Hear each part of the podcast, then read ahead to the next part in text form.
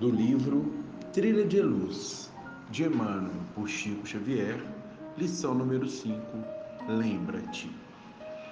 Analisando o conceito de superioridade na esfera carnal, quase sempre te demoras desavisado no fácil julgamento de companheiros em prova.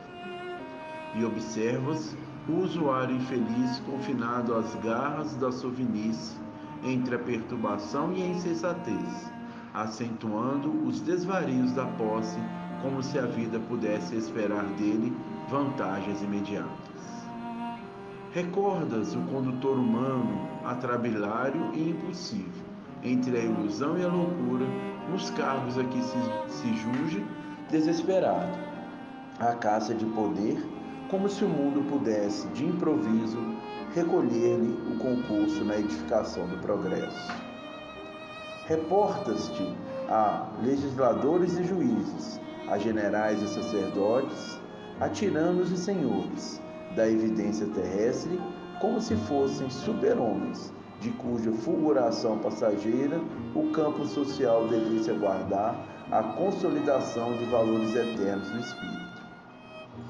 Em verdade, cada criatura responderá pelos compromissos que assume à frente da lei e mordomos e apóstolos da evolução planetária serão constrangidos à prestação de contas dos bens que houverem usufruído para a melhoria e iluminação do mundo.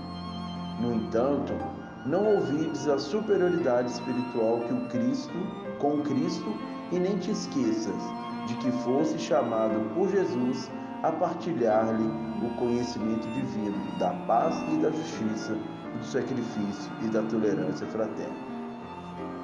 Na orientação ou na subalternidade, na carência de recursos materiais ou na abundância deles, na cultura menos compacta ou na execução dos recursos intelectuais, não desdéns de servir. Com o Divino Mestre, aprendemos que somente a altura do amor prevalece na direção da felicidade imperecível.